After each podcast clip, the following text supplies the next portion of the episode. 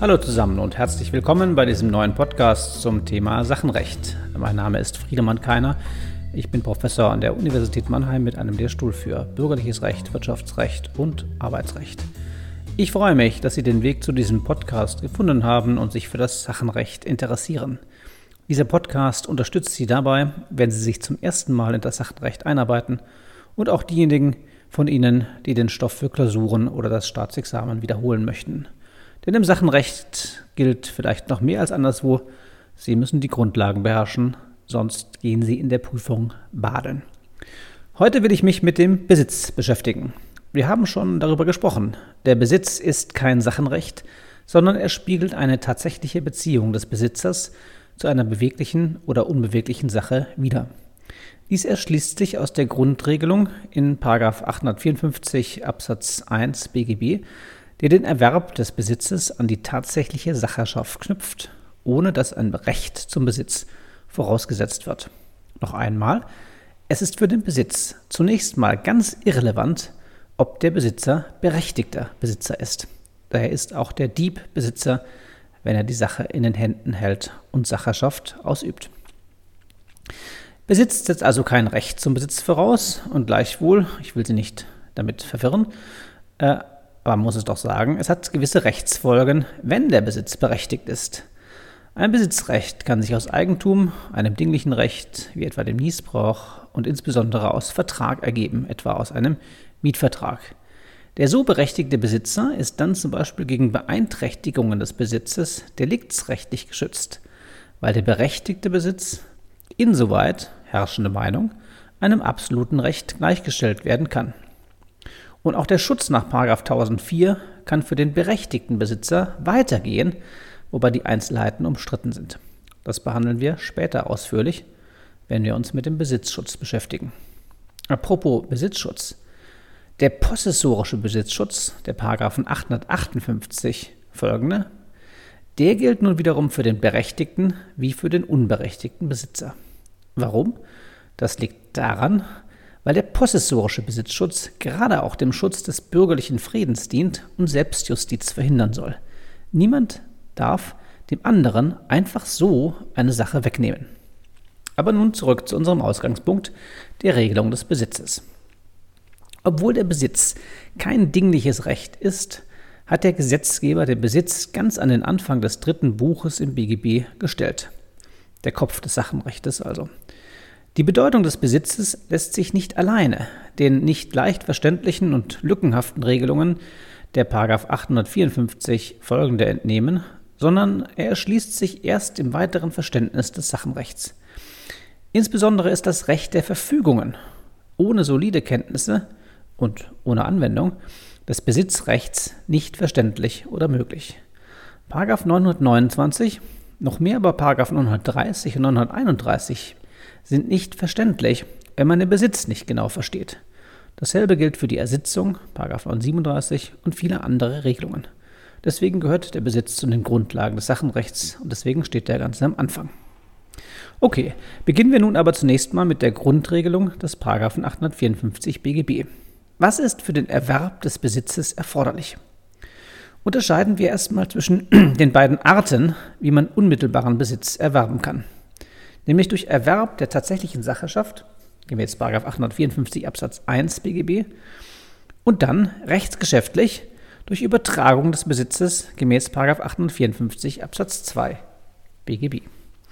Und am Ende blicken wir noch auf andere Formen des Besitzerwerbes, nämlich den Erbenbesitz und den Erwerb durch Besitzdiener. All dies sind Formen des sogenannten unmittelbaren Besitzes. Mittelbaren Besitz besprechen wir in der nächsten Folge. Nun aber zunächst zur Grundregel. Für den Besitz nach 854 Absatz 1 BGB sind zwei Voraussetzungen erforderlich. Der Besitzer muss erstens die tatsächliche Sacherschaft erlangt haben und zweitens muss diese Sacherschaft von einem natürlichen Besitzwillen getragen sein.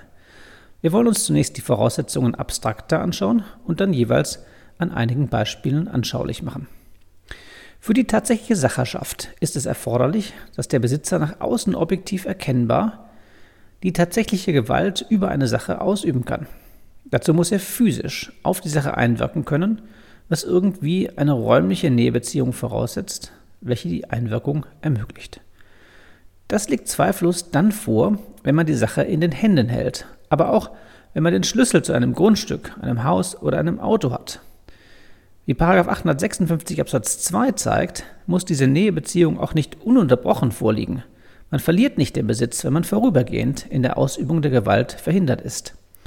Daher bleibt der Besitzer eines auf der Straße abgestellten Autos auch dann Besitzer, wenn er auf einer Urlaubsreise in Übersee weilt. Zur tatsächlichen Sacherschaft im Sinne des 854 Absatz 1 gehört es ferner, dass ihr Erwerb auf eine gewisse Dauer angelegt ist.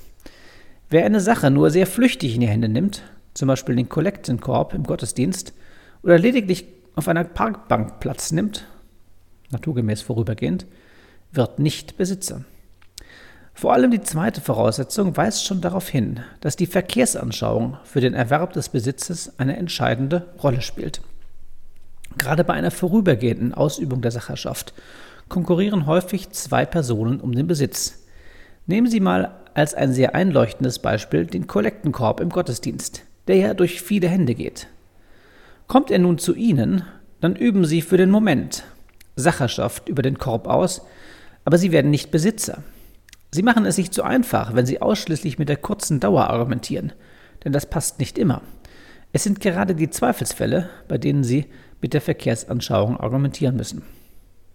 Wenn Sie nämlich auf einem Stuhl im Restaurant Platz nehmen, dann ist diese Ausübung der Sacherschaft über den Stuhl möglicherweise auf eine zumindest etwas längere Dauer angelegt. Hier ist es nun die Verkehrsanschauung, die den Besitz am Stuhl in der Regel dem Gastwirt zuweist. Ähnliches gilt richtigerweise auch für die Liege am Hotelpool.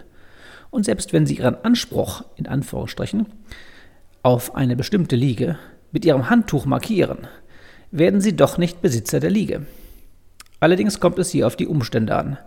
Wenn Sie beispielsweise die Liege gemietet haben und der Gastwirt Ihnen daher gerade diese Liege zur allgemeinen Benutzung, vielleicht sogar für die Dauer des Urlaubes, zuweist, dann liegt es anders. Worauf kommt es denn nun bei der Bestimmung der Verkehrsanschauung an? Entscheidend hierfür ist die normative Wertung, ob eine Sachherrschaft im Einzelfall tatsächlich so verfestigt oder stabilisiert ist, dass nach Anschauung des Verkehrs dieser Besitz gerade gegenüber Dritten schutzwürdig ist. Wichtig, es geht dabei nicht um die Frage des Besitzrechts, sondern es geht bei der Anschauung der sozialen Verhältnisse um die Frage, wer die tatsächliche Sachherrschaft ausübt. Wer sie eben ausübt. Beim Kollektenkorb ist die Sache klar. Das ist selbstverständlich der Pfarrer. Wenn aber der Dieb im Gottesdienst den Korb in einem unbeachteten Moment in seinen Rucksack steckt, denn er wirbt jedenfalls dann Besitz an dem Korb samt dem Geld, wenn dies niemand bemerkt und der Besitz sich neu stabilisiert. Auf einem anderen Blatt steht, dass der Pfarrer als früherer Besitzer noch Besitzschutzrechte geltend machen kann und sich den Besitz zurückholen mag, nach 859 Absatz 2. Jedenfalls für eine gewisse Dauer. Ein schönes Beispiel für diese Stabilisierung liefert der im September 2020 vom BGH entschiedene Probefahrtfall, ähm, dessen Entscheidungsgründe zum Zeitpunkt dieses Podcasts allerdings noch nicht veröffentlicht sind. Streitentscheidend war hier die Frage, ob der Kunde eines Autohauses für die Dauer einer Probefahrt Besitz an dem zur Verfügung gestellten Auto erlangte. Üblicherweise dauert so eine Probefahrt etwa eine Stunde. Wir können aber weder mit der Sachherrschaft argumentieren, die liegt zweifellos vor, noch mit der Dauer, die ist zwar kurz, aber niemand käme auf die Idee, am Besitz des Mieters an des Transporters zu zweifeln, auch wenn dieser nur für eine Stunde gemietet wurde. Für die Probefahrt hat der BGH den Besitz des unbegleiteten Kunden bejaht, zumal es einen, allerdings kostenlosen, Überlassungsvertrag gab. Anders wäre es gewesen, wenn ein Verkäufer den Kunden auf der Probefahrt begleitet hätte. Oder, meines Erachtens, wenn die Probefahrt so kurz wäre, dass man lediglich von einer Besitzlockerung beim Autohaus, nicht aber von einer Besitzübergabe sprechen könnte. Etwa, wenn die Probefahrt lediglich einmal um den Block gehen würde. Hier müsste die Verkehrsanschauung wohl zu dem Ergebnis kommen, dass es das Autohaus ist, das weiter die Sacherschaft ausübt. Die zweite Voraussetzung des Besitzes ist der Besitzwille, also ein auf die Ausübung der tatsächlichen Sachherrschaft gerichteter Wille, schon weil ohne einen solchen eine Machtbeziehung zu der Sache nicht möglich ist. Dieser Wille trägt keine Rechts, rechtsgeschäftlichen Züge. Ausreichend ist ein natürlicher Wille. Auch Minderjährige und Geschäftsunfähige können Besitzer sein, sofern sie überhaupt in der Lage dazu sind, Sacherschaft auszuüben. Die dafür erforderliche Einsichtsfähigkeit kann bei Kindern ab dem vierten Lebensjahr sein, wie ich aus eigener Anschauung ohne weiteres berichten kann. Wer Lust hat, der mag sich mal die Besitzverhältnisse an den Spielzeugen in einem Kindergarten vorstellen. Kleiner Tipp. Es könnte ja so liegen wie in der Gaststätte und die lieben Kleinen haben an dem Spielzeug nach der Verkehrsanschauung keinen eigenen Besitz. Es wäre ja nicht auszudenken, was passiert, wenn sich Klein Emil gegen Klein Peter plötzlich auf 859 BGB beruft und Notwehr gegen den Besitzentzug geltend macht oder gar gegen die Entzieher, Erzieher. Zurück zum Besitzwillen und noch ein, klein, ein letzter Punkt hierzu. Der Besitzwille muss sich nicht auf jeden konkreten Besitzerwerb beziehen, er kann auch als genereller Wille vorliegen, soweit er nach außen irgendwie deutlich wird. Das klassische Beispiel ist der Briefkasten, weil hier der Allgemeinheit signalisiert wird, dass die Sache mit dem Einwurf in den Machtbereich des Empfängers, also Briefkasten, gelangt äh, und damit seiner zunächst noch potenziellen Sachherrschaft untersteht. Entsprechend ist, entsprechendes gilt bei Altkleider, ähm, Sammeltonnen oder Papiersammeltonnen, einem Automaten in Bezug auf die eingeworfenen Münzen und ähnliches. Nicht erforderlich hierfür ist, dass der Briefkasten abgeschlossen wurde. Daher ist auch die in einem Zeitungsrohr eingelegte Zeitung in den Besitz des bestimmungsgemäßen Empfängers übergegangen. Potenziell mögliche Sacherschaft einerseits, andererseits der generelle Besitzwille. Anders liegt es jedoch mit dem auf das Grundstück geflogenen Ball. Hier kann ein genereller Besitzwillen nicht unterstellt werden, sodass der Grundstücksbesitzer zunächst keinen Besitz an dem Ball erwirbt. Dies zeigt sich übrigens auch an 867 BGB. Kennen Sie den? Er regelt ein Verfolgungsrecht für den Besitzer einer Sache, die auf ein fremdes Grundstück gelangt ist. Dieses Verfolgungsrecht endet, wenn der Grundstücksbesitzer die Sache in Besitz genommen hat. Und das erfordert zumeist einen positiven Akt. So, jetzt haben wir den, Besitz, den Erwerb des Besitzes nach 854 Absatz 1 BGB besprochen. Fassen wir die Voraussetzungen noch einmal zusammen. Erstens tatsächliche Sacherschaft unter Berücksichtigung der Verkehrsanschauung einerseits und Besitzwillen andererseits, der auch generell sein kann und nicht etwa rechtsgeschäftlichen Charakter trägt. Wenden wir uns nun der etwas eigentümlichen Regelung des 854 Absatz 2 BGB zu, also dem Erwerb des, des Besitzes durch rechtsgeschäftliche Einigung zwischen einem Besitzer und einem Besitzprätendenten. Warum ist das irgendwie eigentümlich? Eigentlich ist der Besitz ja ein tatsächliches Verhältnis zwischen einer Person und einer Sache. Und nun soll also der Besitz rechtsgeschäftlich übertragen werden, fast wie ein Recht. Das scheint auf den ersten Blick irgendwie widersprüchlich. Tatsächlich hat der Gesetzgeber hier einem praktischen Bedürfnis nachgegeben, um dem Verkehr die Eigentumsübertragung von Sachen zu ermöglichen, die man nicht ins Büro mitnehmen möchte. Stichwort Holzhaufen im Walde. Erinnern Sie sich, für die Eigentumsübertragung müssen Sie den Besitz übertragen. Und den Besitz des Holzhaufens wollen Sie nicht im Büro übergeben. Sie können sich auch die Besitzübergabe eines E-Rollers vor der Uni zwischen zwei Studierenden im Hörsaal vorstellen. Bei 854 Absatz 2 BGB, das ist der Unterschied, bedarf es nicht der tatsächlichen und aktuellen Begründung von Sacherschaft des Besitzerwerbers, soweit ihm die Ausübung der Gewalt über die Sache möglich ist. Es sind vier Voraussetzungen zu prüfen. Zunächst muss der übertragende Besitzer, muss der übertragende Besitzer der Sache sein. Ein gutgläubiger Besitzerwerb ist nicht möglich. Zweitens bedarf es eines Rechtsgeschäfts zwischen dem bisherigen und zukünftigen Besitzer, also zweier übereinstimmender Willenserklärungen, für die die allgemeinen Regelungen der Rechtsgeschäftslehre gelten. Das ist nicht unstrittig, weil der rechtsgeschäftliche Charakter nicht zum Besitzrecht passt. Aber der Wortlaut Einigung spricht doch für ein Rechtsgeschäft und wohl auch Erwägungen wie zum Beispiel der Minderjährigenschutz. Klein Emil kann also den Besitz tatsächlich übertragen, aber eben nicht rechtsgeschäftlich. Und auch der 17-jährige Groß-Emil muss eben dazu seine Eltern fragen. Drittens muss der Erwerber die grundsätzliche Möglichkeit der Ausübung der Sacherschaft erlangen, etwa durch spätere tatsächliche Ergreifung der Sache. Daran fehlt es, wenn die Sache zum Beispiel eingezäunt ist und der Erwerber keinen Schlüssel erhält. Und schließlich, das hängt damit zusammen, muss der bisherige Besitzer seine tatsächliche Sacherschaft aufgegeben bzw.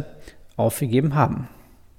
Das ist zum Beispiel dann nicht der Fall, wenn Arbeiter des besitzübertragenen Försters weiterhin den besagten Holzhaufen in Beschlag nehmen. Auch hier ist die Anschauung des Verkehrs mitentscheidend. Solange der Rechtsvorgänger im Besitz näher dran ist als sein Rechtsnachfolger, weist der Verkehr den Besitz weiter dem Ersteren, also dem ähm, Besitzübertragenden, zu. So, nun haben wir uns mit dem Besitzerwerb durch tatsächliche Ergreifung und durch Übertragung beschäftigt.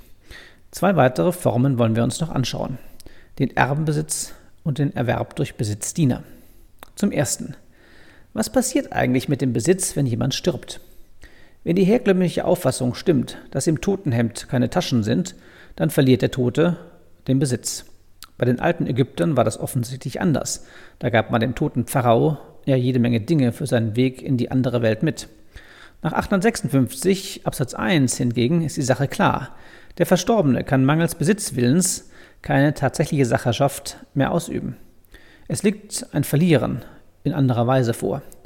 Und da das jüngste Gericht nicht absehbar ist, ist die Verhinderung in der Ausübung der tatsächlichen Gewalt auch nicht nur vorübergehend.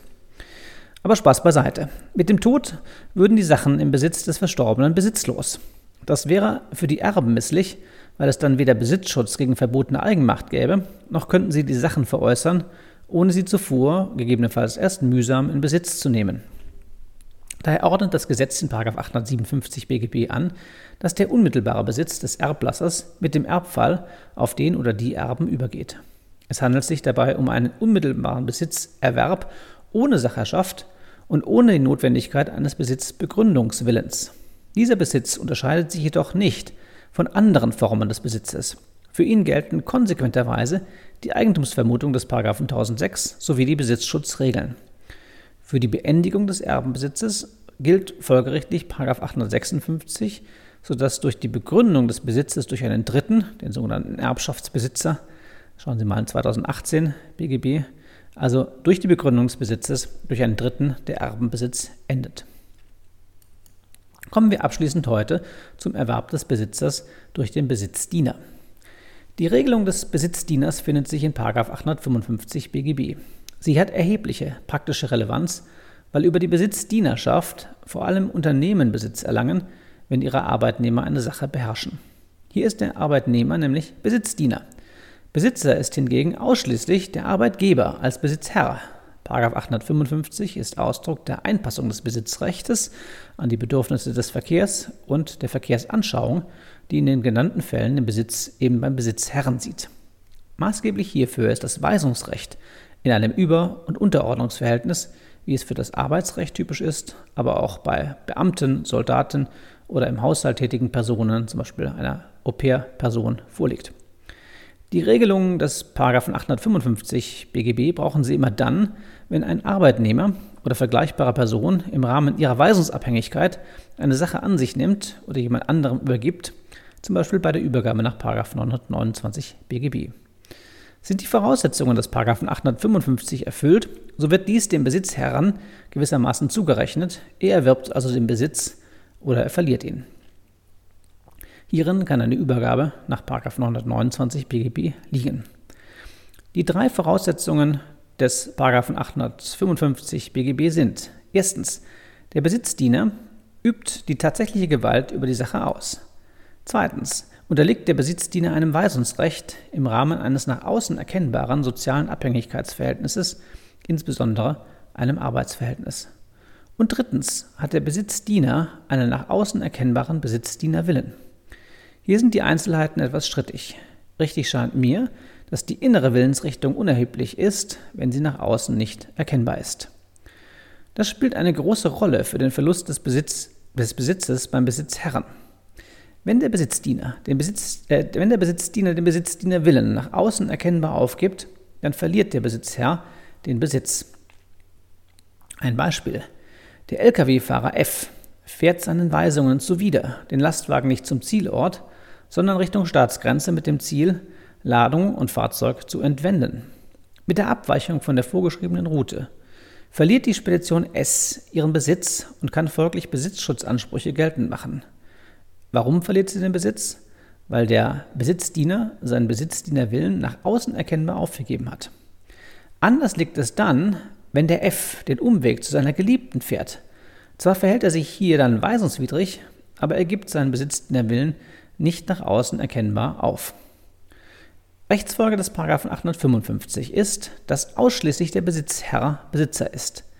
Der Besitzdiener hat keinen Besitz.